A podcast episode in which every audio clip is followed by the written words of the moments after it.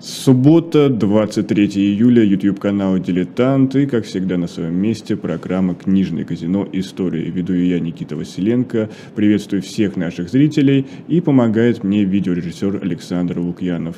Напомню, что у нас также в трансляции присутствует чат, вы можете задавать свои вопросы, комментировать эфир. Я за всем внимательно слежу и что-то интересное обязательно прочитаю. И сегодня я хотел вас даже не то чтобы познакомить, для тех, кто за, внимательно следит за программой еще со времен «Эхо Москвы», они эту книгу знают. Это роман Саши Филипенко «Красный крест». Но мне захотелось снова вспомнить о нем, потому что с 24 февраля э, я к этой книге возвращаюсь снова и снова. В своих воспоминаниях иногда как-то пытаюсь перечитать ее в электронном виде, поскольку физический экземпляр по иронии судьбы оказался сейчас, как выяснилось, э, в Донецкой народной Республике республики. И это без шуток, потому что книга мне настолько э, понравилась, что в свое время я отпустил ее в вольное плавание. Она побывала и в Соединенных Штатах Америки, и в Германии. То есть она ходит среди моих друзей, знакомых, друзей и друзей знакомых.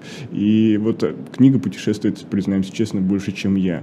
Но первый раз э, с 24 февраля я к ней обратился, когда увидел эти самые новости, когда начали показывать разных военнопленных с обеих сторон конфликта. И здесь я вспомнил вспомнил тот самый сюжет, когда организация, Международная организация «Красный крест» обращалась к советским властям, властям чтобы попросить их э, о помощи или попросить их о том, чтобы они как-то попытались наладить взаимодействие с своими военнопленными. Потом я вспоминал эту книгу, когда закрыли Гоголь-центр, поскольку роман был поставлен Кириллом Серебренником в виде спектакля и шоу довольно с большим успехом. И вот сегодня я снова хотел бы о нем поговорить, потому что в нашей новостной повестке э, слово «военнопленные» встречается все чаще и чаще, стало какой-то повседневностью. И поэтому, Саша, добрый день, насколько это может, может он быть добрым по нынешним временам.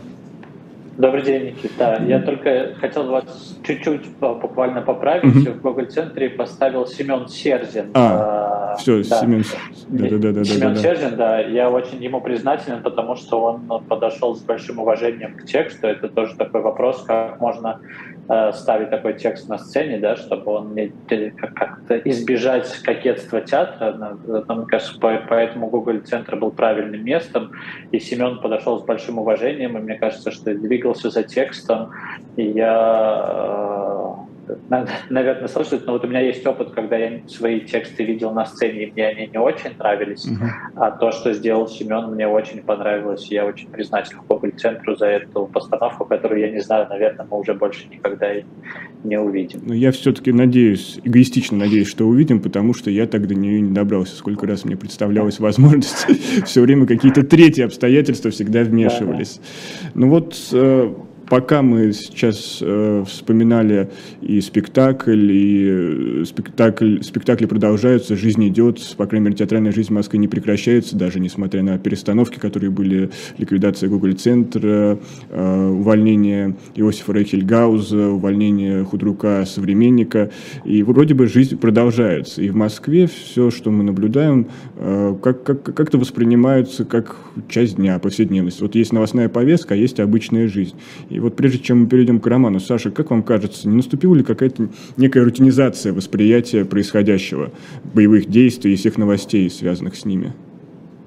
Я думаю, безусловно, наступило. Я думаю, что российские власти чрезвычайно заинтересованы в этой рутинизации для того, чтобы как-то все э, жили своей жизнью, не вмешивались в происходящее, не выходили на акции протеста. Э, мне кажется, что в этом есть такая длительная стратегия. Мне кажется, прекрасно сказал философ Юдин о том, что э, главная заслуга российской пропаганды в том, что она заставляет людей не действовать, да, и когда нужно было людей, там, скажем, заставить прививаться, это не удалось, а заставить российское общество бездействовать. И мне кажется, что с этим отлично справляются. Я думаю, что люди живут повседневной жизнью по разным причинам. Кто-то боится за себя, кто-то, у кого-то не хватает смелости высказываться, кто-то э, не может справиться с этой действительностью, у кого-то нет возможности уехать э, или там какие-то разные, разные, у всех разные причины, почему люди так себя ведут, но, к сожалению, да, мы наблюдаем за тем, что в равной степени э, люди продолжают жить жизнью и на Западе тоже, да, и мы видим, как действительно Украина э, уходит э, с первых полос, там, скажем, страна, в которой я сейчас нахожусь, в Швейцарии, я э, наблюдал за тем, как Украина, безусловно, первые месяцы была первой новостью, а сейчас уже нет. Да, сейчас уже иногда там, вначале рассказывают о каком-нибудь э, землетрясении где-нибудь, о том, как выступили швейцарские теннисисты на Уимблдоне, и после этого третьей новостью идет новость о том, какие события сейчас происходят в Украине. Поэтому, безусловно, это так, рутинизация происходит. Нам, нам нужно что-то делать с этим, чтобы э, продолжать рассказывать о том, что в Европе идет полномасштабная война, да, и сейчас каждый день в Украине случается теракт. Э, мне, мне кажется, это такая прям даже стратегия сейчас. Mm-hmm. Каждый день в Украине должен случиться теракт. Россия как запускает ракеты просто для того, чтобы поддерживать как раз Украину в страхе постоянно, все украинское общество. Ну вот у нас еще изменился язык. Он, не знаю, нельзя его назвать новоязом, но э, войну российские власти называют спецоперацией. А, опять же, появились какие-то термины вроде отрицательного роста и всего прочего на фоне происходящего. Но все-таки хочется узнать личную историю. Для вас после 24 февраля, 24 февраля жизнь сильно изменилась? Понятно, что у вас есть своя история, вы гражданин Республики Беларусь, и ваша жизнь сильно изменилась после президентских выборов. Но Является ли этот сюжет, который сейчас продолжается, частью той истории, или это все-таки две разные, две разных сюжетные линии, говоря литературным языком? Ну, а, а, они вроде бы и разные, а так, безусловно, пересекаются. Я для себя сформулировал то, что те события, которые происходили в Беларуси, и то, что то, как мы переживали, то, как мы вели эту борьбу и продолжаем ее вести, лично у меня всегда было ощущение, что мы можем влиять на ситуацию, что мы обязательно э, в этой войне рано или поздно победим, э, рано или поздно обязательно будем жить в стране, в которой э, хотим жить. 24 числа и, наверное, первые 10 э, дней войны я чувствовал э, абсолютную беспомощность. Я чувствовал, что я, я, я не знал, чем себя занять. Да я, как и все, наверное, первые 10 дней войны просидел в в ленте новостей смотрел и не мог оторваться. Я просыпался, засыпал и 24 часа сидел перед телефоном. И я чувствовал это бессилие того, что никак не могу повлиять на ситуацию. Если я понимал хотя бы какие-то механизмы, как мы можем действовать в Беларуси, как я могу лично, как автор, там, как человек, который пишет там, открытые письма, обращения, статьи, как я могу влиять на ситуацию в Беларуси, я понимал, что мне довольно сложно. Я не знаю, что я могу сделать для того, чтобы остановить эту катастрофу. И это то, что меня занимает, и ровно там, если возвращаться к книге «Красному кресту», я там описываю не только деятельность Красного Креста, но и описываю, как работали дипломаты, да, как они общались, скажем, этот разговор в начале, да, а, который послушивает главная героиня, когда мы понимаем, что начинается огромная катастрофа, а дипломаты в этот момент выясняют, как они будут вывозить посольство, как они будут помогать другим дипломатам выезжать через какие страны. Да. Дипломатическая работа продолжается всегда.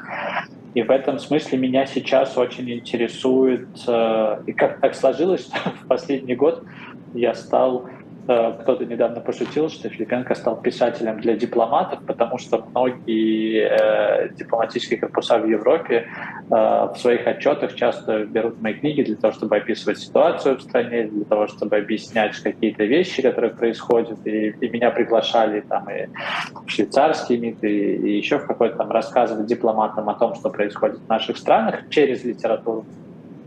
Э, и, и, и я как-то в этот момент, э, из-за того, что у меня стало больше контактов с дипломатов, начал задумываться о том, э, вообще о дипломатии сейчас, да, о том, что она может, что она не может. Э, буквально вчера я разговаривал с одним дипломатом, который был первый в списке своей страны на высылку из России. Он особенно отметился, э, когда его высылали из Москвы.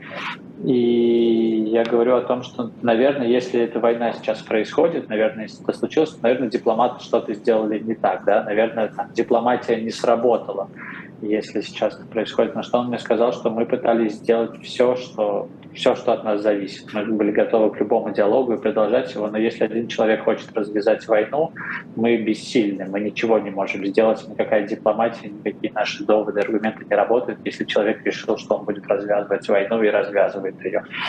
А, поэтому там, наверное, изменилась моя сейчас сфера интересов, и то, то, о чем бы я, наверное, хотел написать э, следующую книгу сейчас, это э, так как я все время прыгаю из прошлого ну, у вас, да, у вас то, да, актуальный да, роман, то документальный. Да, это, да, да. да. И, и сейчас вроде как пришла после «Кремулятора» опять очередь актуального романа. Мне, конечно, очень интересно написать о перекрестке, на котором оказались России, Беларуси, Украины. И мне интересно, наверное, через призму э, дипломатии описать этот конфликт. И тем более это очень интересно мне через призму сейчас белорусской дипломатии, потому что у нас есть вроде как официальная дипломатия людей, которые удерживают власть, да, есть там э, гражданин Макей, который представляет режим Лукашенко, а с другой стороны есть э, штаб Тихановской и дипломаты, которые работают и представляют интересы народа, да, и очень интересно, как есть люди, которые де юра представители народа, есть люди, которые де-факто представители народа, это какие-то такие две разные группы дипломатов. Там, меня сейчас это очень интересует. Ну вот в подтверждение тех слов, что вы писатель или дипломатов, опять же, мой э, бумажный экземпляр книги «Красный крест» автономно уже без меня существует и путешествует, и пока вы э, отвечали на вопрос, я посчитал, примерно книга побывала в 11 странах без меня. Поэтому вот еще одно такое косвенное подтверждение ваших слов. Супер, это очень приятно, так как э, вообще мне кажется, что для книги нет ничего важнее, чем сарафанное радио, когда ее прочитали и передают дальше. Это, конечно, очень приятно и лестно слышать, потому что это, это здорово. Но я понимаю, что это русский экземпляр путешествия. Да, очень да, интересно да. в этом смысле наблюдать как раз про военнопленных, как в разных странах реагируют на книгу, потому что там ее перевели уже почти на 20 языков. Сейчас mm-hmm. в некоторых странах задерживают в языковеде выходы. И я сталкивался с, вот, с непониманием того, что написано в книге, потому что, например, в Женеве мне задавали вопрос студенты, я выступал в Женевском университете. А ведь, кстати, и, извиняюсь, перебью, да. офис Красного Креста, он как раз в Женеве находится. Центрально. Да, офис Красного угу. Креста он находится в Женеве, ровно там, где мы работали, находили документы вместе с Костей Богуславским, который помогал мне в, в работе над этой книгой. Э, так как мы пытались вначале заполучить эти документы в России в течение года, и нам никак эти документы не предоставили, то пришла идея поехать за документами в Женеву. Вот, я как-то выступал в Женеве в университете, и обсуждал со студентами. Э, Красный Крест входил в э, курс э, студентов, которые изучали русскоязычную литературу, и там одна из книг была «Красный Крест». Собственно, вот они поэтому были вынуждены меня читать, и потом меня пригласили обсудить со студентами книжку. И поразительно было, что э, вот финальная сцена, когда она приезжает извиниться перед человеком, которого вроде бы как подставила, оказалось, что не подставила, и рассказывает судьбу своего мужа, который попал в плен, и швейцарские студенты говорили, условно ровно так же, как говорили пропагандисты советские, что правильно, раз он попал в плен, значит он предатель, в чем проблема, он, и, и, и невозможно было им объяснить э, все, все, все эти перипетии, хотя вроде бы кажется об этом книге, и прочитав ее, уже не должно остаться никаких иллюзий, но вот все равно э, швейцарские студенты э, поразили меня восприятием книги тем, как они прочитали финал. А есть ли еще какая-то реакция, например, э, среди участников тех событий? Я знаю, что книга также на немецкий язык переведена. Как это реагировали в Германии? В Германии э, у меня много очень реакций, потому что в Германии продан там почти 20 тысяч экземпляров этой книги, и какая-то самый большой успех этой книги в Германии сейчас из всех европейских стран, поэтому довольно много отзывов, но это, там, к счастью или к сожалению, обыкновенная история, когда чем больше отзывов ты читаешь, тем больше ты видишь, что ты написал 600 разных книг, потому что люди очень по-разному на нее реагируют. А, для меня было важно, наверное, так как я люблю э, там, писать на грани фикшена и нон-фикшена, да, очень люблю демонстрировать документы, да, показывать. И мне кажется, что документы работают, что можно описать, как проводят пытки э, над главной героиней, а можно просто показать медицинскую карту на следующее утро ее осмотра, да, и, и вы все понимаете, что с ней происходило, и это тоже настоящие кадры. Э, для меня остается по-прежнему удивлением, когда ты казалось бы, показал настоящие документы, и люди все равно говорят, так не может быть, такого не могло быть. И, кстати, мы говорили сегодня о спектакле, я запомнил, что после премьеры э, в Гоголь-центре я стоял в гардеробе, и выходила женщина, которая разговаривала со своим супругом, и говорила ему, ну этого же не могло всего быть, это все некоторое преувеличение. И, и я очень рад, если там после такого спектакля или после книги там, надеюсь, что женщины, может быть, и там вот этой вот женщине там захотелось узнать что-нибудь еще, потому что если для нее вдруг э, история, которая, по-моему, совершенно не нова, да, я просто показываю с какой-то другой страны и привожу еще какие-то документы и свидетельства того, что происходило. Если для нее вдруг это откровение, то, наверное, будет здорово, если она прочтет еще что-нибудь и попытается узнать о том, что, что, к сожалению, действительно так было. А здесь вы не боитесь в каком-то смысле сделать некое искажение, что действительно у вас э, документальный роман, там очень много документов, которые подкрепляют художественную составляющую, но много и художественного вымысела. Иногда люди могут э, просто запутаться и считать, что было ровно так, как вы написали. Но здесь uh-huh. я имею в виду скорее больше не «Красный крест», здесь э, разговор, наверное, даже касается вашего нового романа «Кремулятора», э, где uh-huh. буквально от первого лица, от директора московского крематория 30-х годов идет повествование, и многие, э, я знаю, считают, что это буквально по его дневникам был воссоздан роман. Из-за этого у них да. тоже такая происходит смена и накладка понимания происходящего. Нет, как раз дневники я его выдумываю, э, но я просто всякий раз занимаюсь реконструкцией. Например, когда главная героиня... Простите, что я скачу из романа mm-hmm. в роман, но это... Это я сам бросил, поэтому беру на себя ответственность. Э, для того, чтобы объяснить метод работы. Когда героиня разговаривает с тем, кто внутри КИДа, я понимаю, что в этот день она могла разговаривать э, только с этим человеком и на эту тему, а дальше это, безусловно, реконструкция их диалога. Да? И в этом смысле, когда я э, пишу дневники Петра Ильича Нестеренко, я понимаю, что он в этот момент находился в этой точке, общался с этими людьми, наблюдал то, что происходит там, скажем, когда он описывает там, театральный кружок э, в Турции в лагере для, да, э, для белых офицеров. Да? Я понимаю, я начинаю реконструировать, mm-hmm. как выглядел этот театральный кружок, что они ставили, сколько рядов скамей у них было, где он мог сесть, поэтому это всякий раз реконструкция. Безусловно, я допускаю и позволяю себе какие-то вольности, но не в том, что привираю да, то, что происходило, потому что это взгляд одного человека. Безусловно, я не могу угадать интонацию, с которой говорил Петр Ильич Нестеренко, и там, скорее всего, с 99-процентной э, вероятностью он говорил иначе. Да. Но через его судьбу я могу попытаться э, показать вновь какие-то документы, потому что его ответы в деле допроса, они действительно были такие. Дальше я начинаю, исходя из его биографии, из его ответов во время допроса, выстраивать эту картинку другой человек, который захочет написать книгу про Петра Ильича Нестеренко, может сделать это принципиально иначе. И это будет хорошо. И, и моя задача, как мне кажется, всегда в том, чтобы этот вопрос, который вы задали, прозвучал у каждого читателя, и прочитав «Кремулятор», не знаю, случайно или не случайно, у него появилось желание начать копать дальше. А действительно ли был Нестеренко? А действительно ли был Блохин? А действительно ли могила Блохина находится сейчас там, где находится место, где он расстреливал людей? Да? А действительно ли был Голов и что это за человек? И тогда они понимают, что не так и много, к сожалению, выдумано в этой книге. Да? А действительно ли так привозили? И реконструкцию я очень рад, если а, кто-то пишет и говорит, что нет, вот было не так, было иначе, э, у нас есть какие-то факты подтверждающие. В общем, у меня задача подтолкнуть к этой э, работе, потому что я сам не историк. Да, я вместе с тем ровно так же работаю э, э, с мемориалом и с музеем ГУЛАГа и мучаю их своими вопросами. И мне кажется, что для автора художественной литературы это очень важно для того, чтобы у тебя не случалась э, профессиональная деформация. Я поэтому так и выпрыгиваю в прошлое, выпрыгиваю в него для того, чтобы у меня оставался этот шок э, и потрясение, который всякий раз я испытываю, когда задаю работу или когда погружаюсь в эту работу, или когда ты прочитываешь эти сотни тысячи документов. Да? Но я очень хочу, чтобы для меня самого это не становилось рутиной, когда я разговариваю с ребятами в мемориале, и для них некоторые вещи совершенно как мне кажется, ужасающие, потрясающие, они говорят, ну да, вот было и так тоже. Для них это перестает быть каким-то таким важным потрясением, которое, как мне кажется, для автора должно оставаться еще. Вот, к сожалению, сейчас мемориал признан был иноагентом, ликвидирован, запрещен.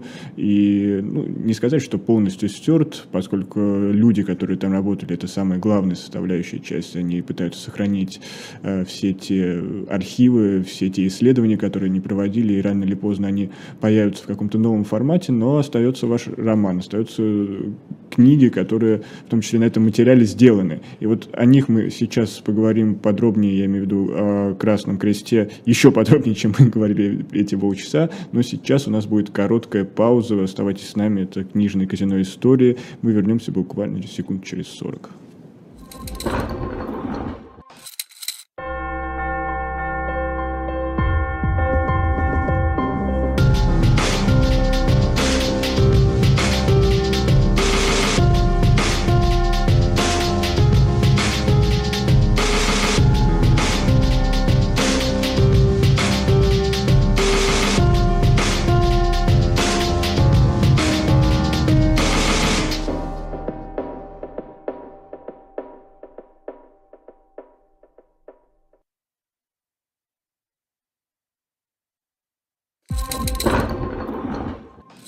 Книжные казино истории продолжаются. Напомню, у нас в гостях писатель Саша Филипенко. И сегодня в центре внимания роман «Красный крест». И я хотел спросить э, вопрос, наверное, который много раз задавали, но я почему-то в открытых источниках не нашел такого ответа где-то сверху. А при каких обстоятельствах появилась идея вот э, взять сюжет переписки Красного Креста и Министерства иностранных дел Советского Союза и разобрать его? А плюс у вас там есть вторая линия, которая идет в наши дни, это Республика Беларусь во многом, ну, не во многом там личная история, конечно, но все равно связанная в том числе и с политической ситуацией. Как это все между собой пересеклось? А, идея написания романа, мне кажется, очень... Я всегда говорю, что хорошо, когда не, не только внутри книги есть история, но и у книги есть история. И как-то на одной из э, встреч с читателями ко мне подошел Костя Богуславский, о котором я рассказывал, архивист, э, историк, человек, который много работает в архивах, работал в Украине, пока это было возможно, и. И он сказал, что есть большое количество документов, которые, как ему кажется, мне могли бы быть интересны. Я сказал, что да, безусловно, потому что я увлекался э, всегда историей документами, и здесь вдруг тебе такое сокровище открывается перед тобой. Э, и моя жизнь изменилась, потому что я читал огромное количество архивных документов, которые вроде как в открытом доступе иногда сложно найти, но не совсем представлял, что с этим можно делать, потому что, скажем, когда а, к тебе приходит документ, ты утром читаешь про то, что советские войска, когда входят в Бухенвальд, освобождают его, разбирают бараки на доски, вывозят их в Советский Союз, и из этих же досок собирают бараки заново, но уже в системе ГУЛАГа, да, перед тобой стоит вопрос. Здесь я вспоминаю вот эту зрительницу да. из Google центра, этого же не может быть. Скажем, да, этого же не может быть, что вывезли. Но э, этот э, документ можно, каждый слушатель сейчас может прогуглить его, он уже выложен в, в открытый доступ, прямо сейчас можно ввести там Бухенвальд, бараки э, в Гугле, и вы увидите этот документ. И как-то огромное количество документов на меня сваливалось, но я не знал, что с ними делать, потому что, ну, вроде как уже там, да, Гинзбург, Солженицын, Шаламов, и вроде какое ты имеешь право опять прикасаться к этой теме, если ты здесь и сейчас. А однажды Костя мне позвонил, я все время извиняюсь за эту подробность, я отправлялся в душ, мне позвонил Костя и сказал, ты знаешь, я нашел два документа, которые, судя по всему, а, с началом войны Красный Крест пишет и все понимают, что сейчас начнется Великая бойня, Красный Крест пишет обращение в Москву, говорит, давайте начнем обмен просто информацией, потому что мы знали, что Советский Союз не подписал э, Женевскую конвенцию о военнопленных, и давайте начнем э, просто сотрудничество, да, первые шаги. И наши, говорит Костя, э, судя по всему, не отвечают. И это все, что мне сказал Костя, я отправился в душ, И за полторы минуты придумал роман. Э, я придумал роман, я подумал, что я хочу написать про машинистку Анкиду, которая попадет в этот документ, она увидит списки военнопленных своего мужа, окажется в этой точке, что ей нужно принять решение, э, как э, ей действовать, потому что у нее есть доступ к секретным документам, и значит, она становится предательницей Родины тоже. И через эту ситуацию я смогу показать вообще все отношение к военнопленным в Советском Союзе, про которые я там знал немного.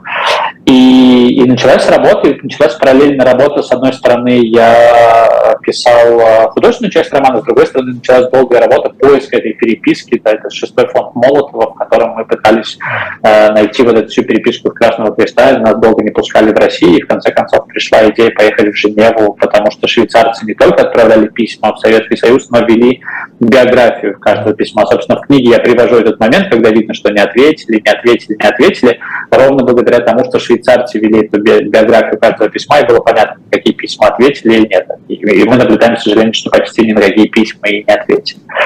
Идея романа пришла так, а белорусская повестка очень понятна была для меня, потому что ничего не меняется, потому что э, мы видим, что проходит там 70 лет, а такое же отношение остается к солдатам, к собственному народу, такое же отношение остается к людям, и мне хотелось перекинуть просто этот мостик, мне хотелось показать, как мы постоянно наступаем на одни и те же грабли, как мы совершаем одни и те же ошибки, и про то, что люди не знают, и про то, как люди мой, э, мой дедушка, один из моих там, там, дедушка не очень близкий мне человек, потому что моя мама развелась, э, моя бабушка развелась с ним, э, когда моей маме было там совсем мало лет, но вот он человек, который э, такой, так, которого называют сталинистом, да, который прямо верит э, во всю эту идею. Человек, который, у него, по-моему, его папа служил в НКВД, может быть, это как-то объясняет его веру.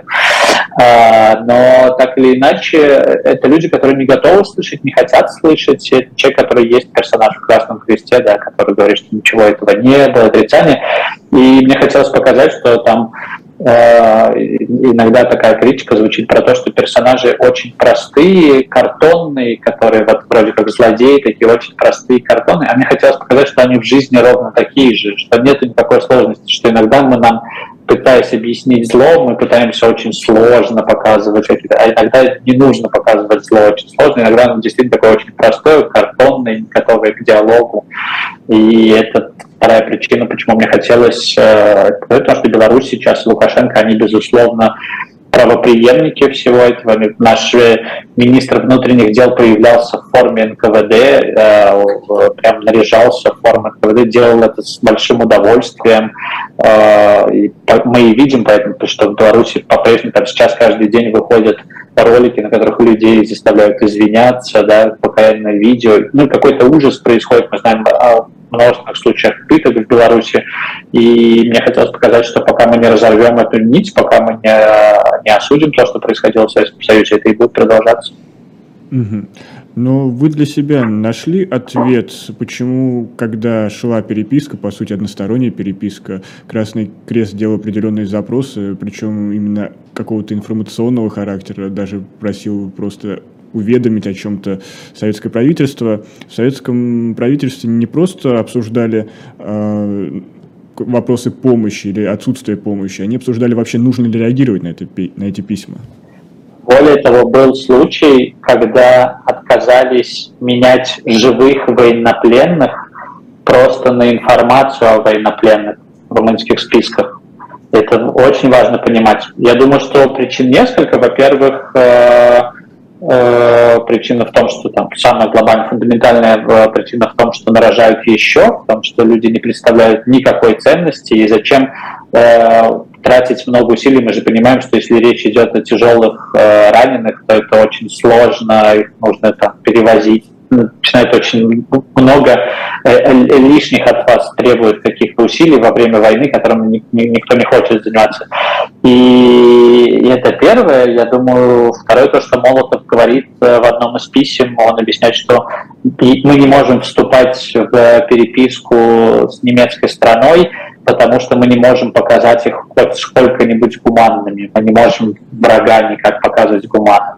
Когда вы оказываетесь в, в Женеве, в архиве Красного Креста, вы понимаете, что переписка с э, Москвой – это я не помню, две или три папки очень маленькие. И переписка Красного Креста с Германией о а, своих солдатах. Это три огромные комнаты. Вы понимаете, как э, относились э, немцы к своим солдатам, понимаете, как относились э, вот, э, в Советском Союзе к своим солдатам. А вот как относились, дело, что... как относились союзники, как выстраивали взаимоотношения те же немцы с Красным Крестом? Удалось ли ну, это вот, зафиксировать? Вот, собственно, я же, я, я же говорю, что это пример mm-hmm. того, что это три, э, три комнаты огромной mm-hmm. переписки, которые про каждого своего солдата они постоянно пишут и задают вопросы.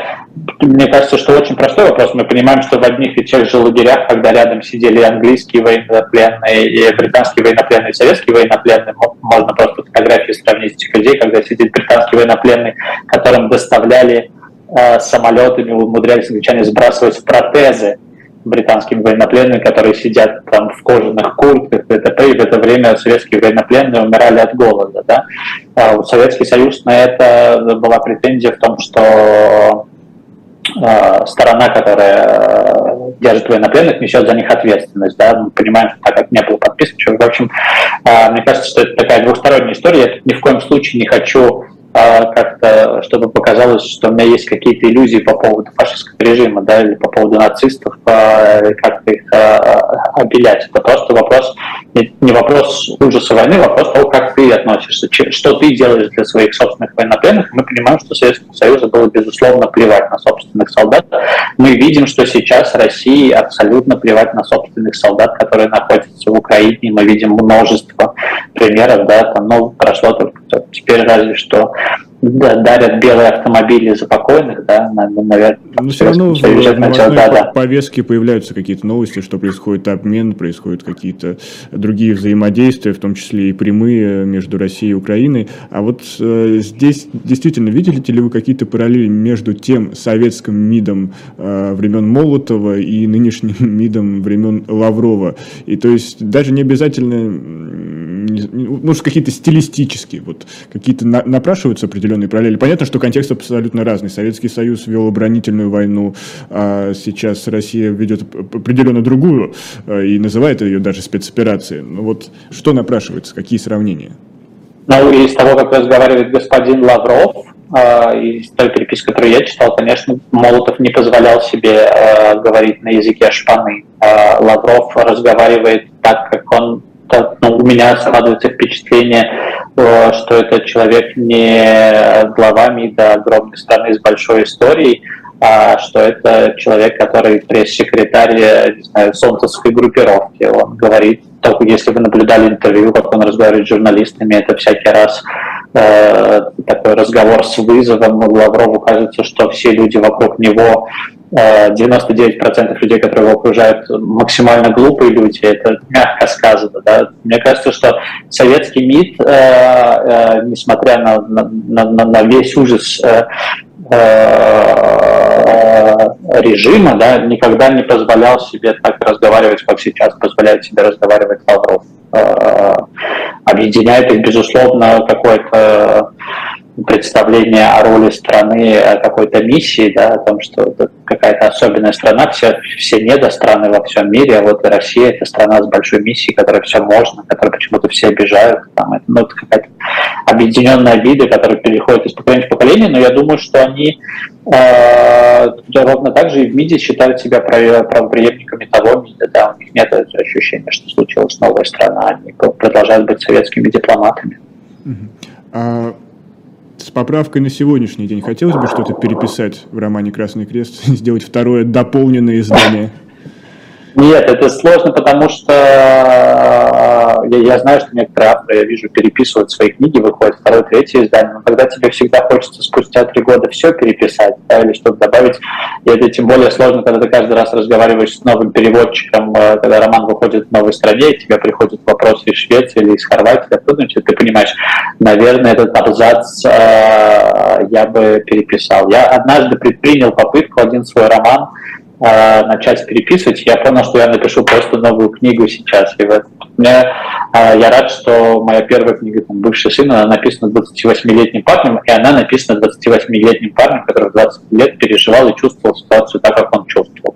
Я написал «Красный крест» несколько лет назад. Я рад, что книга получилась такой, как она получилась. У меня есть возможность написать новую книгу всегда. Но нет, я бы ничего не... Все, что не получилось, не получилось. Все, что получилось, получилось. А возвращаясь к исторической привязке, к сюжету, чем, к чему в итоге пришли коммуникации Красного Креста и советского правительства? Нашелся хотя бы хоть какой-то, не знаю, консенсус, хотя бы по самому маленькому вопросу? Ну, тогда вообще просто со временем прекратилось. Мы перестали общаться. И тогда нет, после этого были, э, потом мы уже понимаем, что восстановились отношения. И, и сейчас, у, у меня сейчас лично с Красным Крестом вообще очень сложная ситуация, потому что я написал книгу, которая э, вроде как выставляет Красный Крест организации сугубо гуманной, прекрасной, при этом мы понимаем, что это просто та ситуация, которую я описывал, в ней Красный Крест действует правильно. При этом мы понимаем, что этот же Красный Крест, который я описываю, бывал в немецких лагерях э, и не замечал преступлений нацистов, да, то есть когда их туда привозили, сотрудники Красного Креста ничего не заметили, да, когда побывали в лагерях.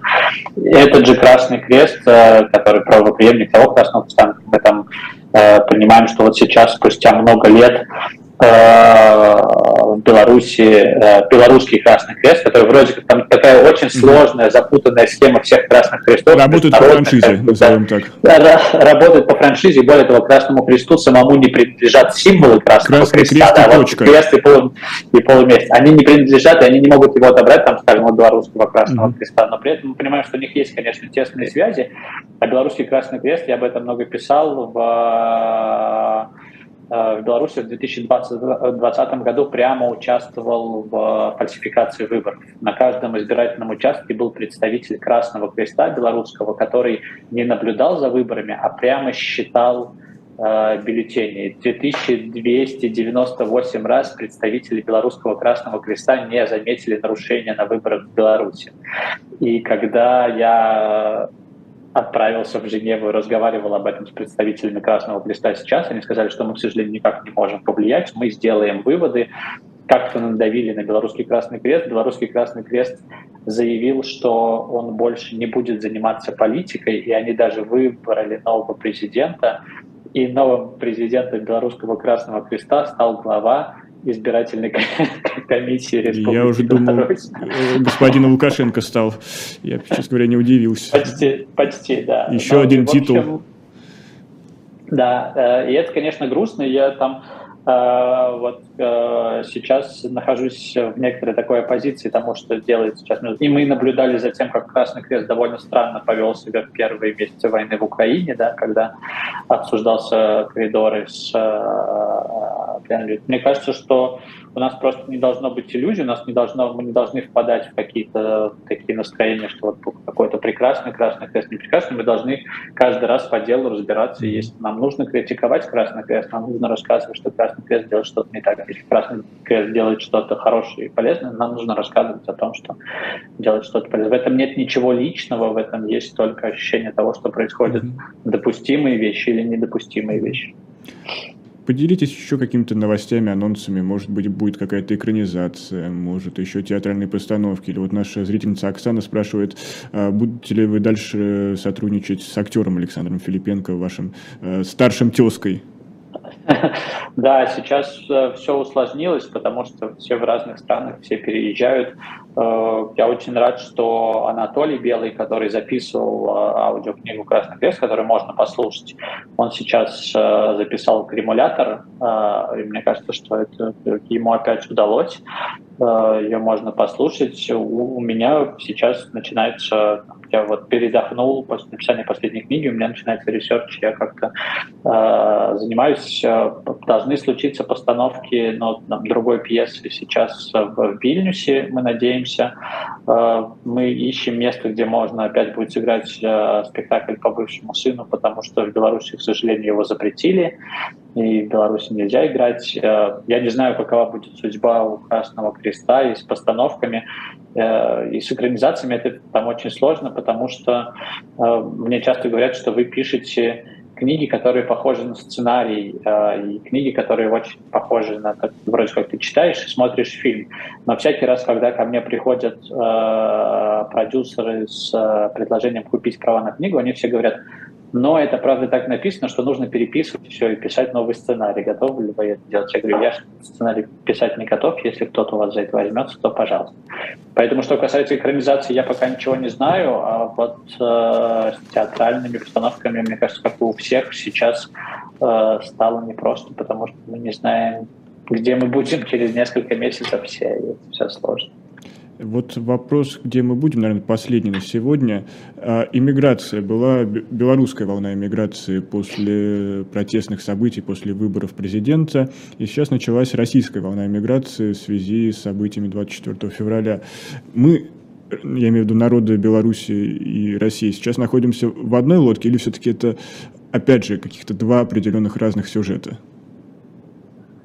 Я думаю, что это очень сложный вопрос, потому что когда мы говорим «мы, народы Беларуси и России», у меня всегда, когда идет речь о большом количестве людей, сразу вопрос, а кто, кто это, потому что белорусы очень разные. Есть белорусы, которые сражались с Лукашенко, есть белорусы, которые избивали. Да? Есть э, люди в России, которые сейчас поддерживают спецоперацию, а есть люди, которые выступают против войны. Э, и люди, которые оказались в Европе сейчас, на, наверное, э, люди, которые уезжают из России, сейчас в большей степени они выступают все-таки против войны, да, и поэтому вынуждены эмигрировать. Я думаю, что там, в какой-то степени это разные истории, во многом это одни и те же истории, потому что, безусловно, мы в Беларуси, к сожалению, очень страдаем от Москвы, и мы понимаем сейчас, что если бы в 2020 году у белорусского протеста было бы больше успехов, то, наверное, войска, которые стояли на границе, они бы первыми при, пришли к нам и помогли бы режиму Лукашенко, мы помогали. Да? То есть, есть это и... вы намекаете на казахский сценарий, который да, в этом году я, наблюдали? Я, я, я думаю, что было бы ровно тоже. Если бы там было больше успехов у белорусских протестующих, я думаю, что у нас бы случилось то, что случилось в Казахстане. Э, в этом смысле мне кажется, что э, схожие ситуации у людей, которые выступают против абсолютного зла, который сейчас удерживает власть в России, удерживает власть в Беларуси. Э, и в этом смысле, безусловно, люди, которые оказались в, в разных странах, это схожие. Разница в том, что, наверное, в уровне поддержки, я, я наблюдаю, мы понимаем, что сейчас сложно оценить уровень поддержки, но все-таки в Беларуси в 2020 году мы наблюдали э, такие сцены, когда, мне кажется, домушники, воришки могли обчистить все квартиры, потому что они все стояли пустыми, мы все были на улице, вся страна была на улице и выходила против Лукашенко. Мне кажется, что в России несколько другая ситуация, потому что э, люди, во-первых, не, не выходят на улицы, нет сейчас э, общества, Э, я в Германии недавно э, выступал, э, по-моему, во Франкфурте, и сказал, что, как мне кажется, большая проблема России в том, что нет действительно общества сейчас. Люди живут очень такой отдельной жизнью, каждый живет сам по себе. И, и меня немка Языком поправила. социологов кстати, атомизированы. Да, атомизированы, да, отличное слово. Она говорит, а как так может быть? Вы сказали, что народ в России нет, а общество, народ в России есть, а общества нет. Я говорю, мне кажется, что именно в этом и проблема сейчас ключевая того, что происходит. В том, что народ есть, а общества нет. Она говорит, но это же невозможно. И дальше у нас была долгая дискуссия, которая мы может перекинуться еще на час вперед. Э, мне кажется, что разница в том, что белорусское общество, несмотря на тоже там сотни тысяч людей, которые покинули страну, э, оно как-то оно сформировалось, есть белорусское общество, оно понимает, чего оно хочет. В России, как мне кажется, к сожалению, сейчас э, все продолжают жить э, отдельными жизнями и смотреть на ситуацию по-разному и, и вообще в каких-то параллельных реальностях. Но это и происходило и в Беларуси. 10 лет назад. Так как Россия во всем всегда догоняет Беларусь, я думаю, что скоро это изменится. Что ж, Саша, спасибо большое, что нашли время. И в прошлый раз мы пересекались в марте, как раз по случаю анонса романа «Кремулятор». Я тогда понадеялся, что в следующий раз мы увидимся в мирное время. Увы, не состоялось. В этот раз я даже загадывать не буду, но все равно говорю, до встречи. Обязательно еще раз увидимся в наших эфирах. Спасибо большое. Спасибо большое. Спасибо. Да. Всего, Всего доброго. До новых встреч. А мы, книжное казино истории, продолжаем. Сейчас будет рубрика «Книжечки», но перед этим я сделаю небольшой анонс. А сегодня вышел новый номер журнала «Дилетант». Он называется «Кремлевские дамы». Посвящен он женщинам, э, женам вождей, женам первых лиц и тем женщинам, которые во многом повлияли на политику страны, в том числе, например, министр культуры Фурцева. И вот анонсирую этот выпуск. Там есть даже, похвастаюсь, моя статья про Надежду Аллилуеву, супругу Сталина. И, пожалуйста, shop.diletant.media. Помимо журнала, конечно, много новых подборок. Э, пожалуйста, проходите по этому адресу. Но сейчас передаем слово Николаю Александрову. Рубрика «Книжечки» в нашем эфире. Никита, привет. Привет. А, я э, хотел сегодня рассказать о двух книжках. Одна вышла буквально только что. Вышла она в издательстве Михаила Гринберга. Он известен как и а, издатель или глава издательства Гишари Масты культуры, которая выпускала самую разную литературу, но в частности о еврейской истории, философии. И, кстати говоря, о некоторых книгах я говорил э, Михаила Гринберга. Это и, и Ирод, э, и э, еврейская философия нового времени, книжка, которая вышла совсем недавно. Но вот та книга, которая вышла сейчас, и презентация которой будет проходить завтра в Музее еврейского народа в Тель-Авиве, э, так называемом АНУ, во вторник в центре Пекина в Иерусалиме, она совершенно иной тематики. Это книга Петра Олешковского, а, известного достаточно хорошо у нас автора, а, а, поскольку он лауреат многих премий, в частности, русского букера. Многие, наверное, помнят самые разные его книжки, в частности, один из последних романов, роман «Крепость».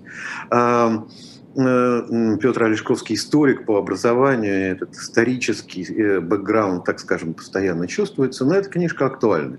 Называется она э, «Хроники русско-украинской войны». Это авторское название.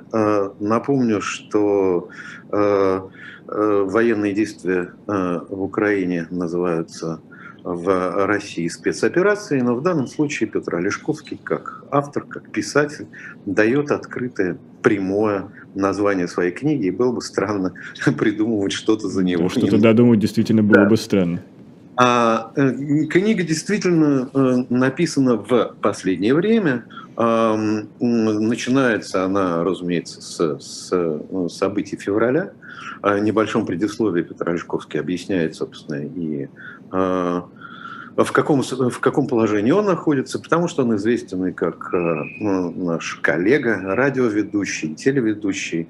Он вел книжные рубрики на радио «Культура», и в конце февраля Э, для себя счел невозможным сотрудничать с государственными средствами массовой информации. И об этом, э, собственно, пишет. Эта книга, собственно, с этого и начинается.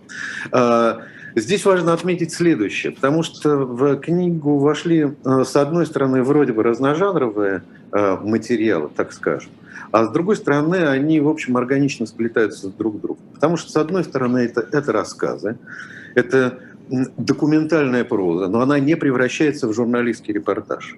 То есть это не опросы э, населения, да, не, не разговоры на улице, которые журналист подает как абсолютную достоверность. Эта книга открывается с рассказов.